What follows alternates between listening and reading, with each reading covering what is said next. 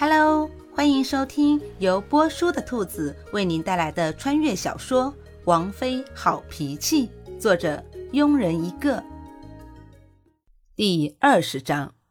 其实顾欣欣大可以借李白、杜甫的诗用一下，但别人都知道大将军女儿从小就没读过书，现在突然做出一首惊世之诗，一定会引来许多麻烦，还不如说自己不会。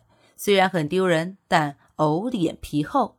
顾欣欣心情极好的回到秋院，把四个丫头召集了起来。嗯，你们当中有谁会写字？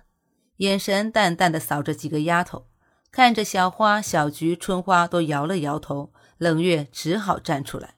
小姐，我会一点，很好。春花、小菊，你们两个去找一块像牌匾大小的木板。小花去准备笔墨。古欣欣看着几个丫头，淡淡的吩咐道：“小姐，你要这个干什么？”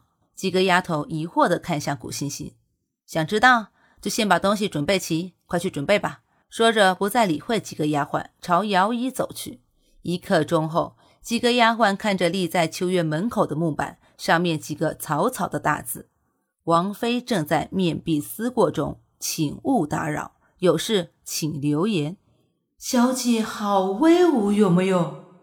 看着几个丫鬟崇拜的眼神，古欣欣很无耻的继续吩咐道：“为了咱们秋院的和谐平静，你们几个再辛苦点。除了王爷外，任何人都不要让他进秋院，尤其是管家。”说完，还伸出手臂做了一个加油的姿势，留下几个丫鬟扬长而去。四个丫鬟一脸郁闷地盯着古欣欣潇洒的背影。小姐，你让我们好为难哦。而花园内，自古欣欣离开后，夏侯玉、郝明和夏侯淳也自感无趣地离开了，留下三位侍妾恨恨地咒骂着古欣欣。自打从天鹰国回到京都，又加上成亲，皇上体恤夏侯玉，特让其休假一个月。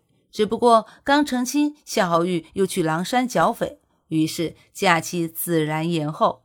这也就造成了夏侯玉现在很闲，有大把的时间可以陪自己的王妃玩。吃过午饭，小憩了一会儿，夏侯玉就去了玉轩阁的亭子中，看着秋院中躺在摇椅上很是惬意的王妃，嘴角轻轻勾起一抹算计。风，你说给王妃请个先生。教王妃读书怎么样？淡淡的语气，好似说着无关紧要的事。隐在暗处的风同情地望了一眼古欣欣。王妃，你好好享受这短暂的宁静吧。